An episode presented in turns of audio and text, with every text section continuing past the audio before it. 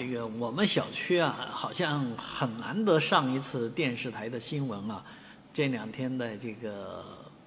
这个叫什么业主群里面，却转发了一条上海电视台的到我们小区来采访的一个新闻，说的是小区跳蚤太多了啊，导致很多老阿姨这个脚上啊被咬的一个一个的红斑，所以呃看到这个新闻的很多。这个邻居也都在反映啊，原来是这个，以为都以为是蚊子了，结果没曾想是早已经啊忘却了的跳蚤造成的，啊，那其实跳蚤为什么多呢？呃，这个有关方面给出来的解释是，呃，小区里的流浪猫多啊，因为这个东西它就一般是寄生在流浪猫啊或者其他哺乳动物身上的啊，那。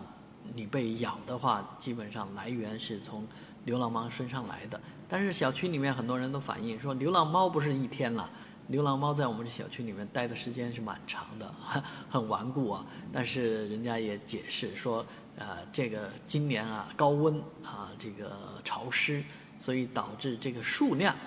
比往年是要多得多。所以不光是流浪猫在携带这个。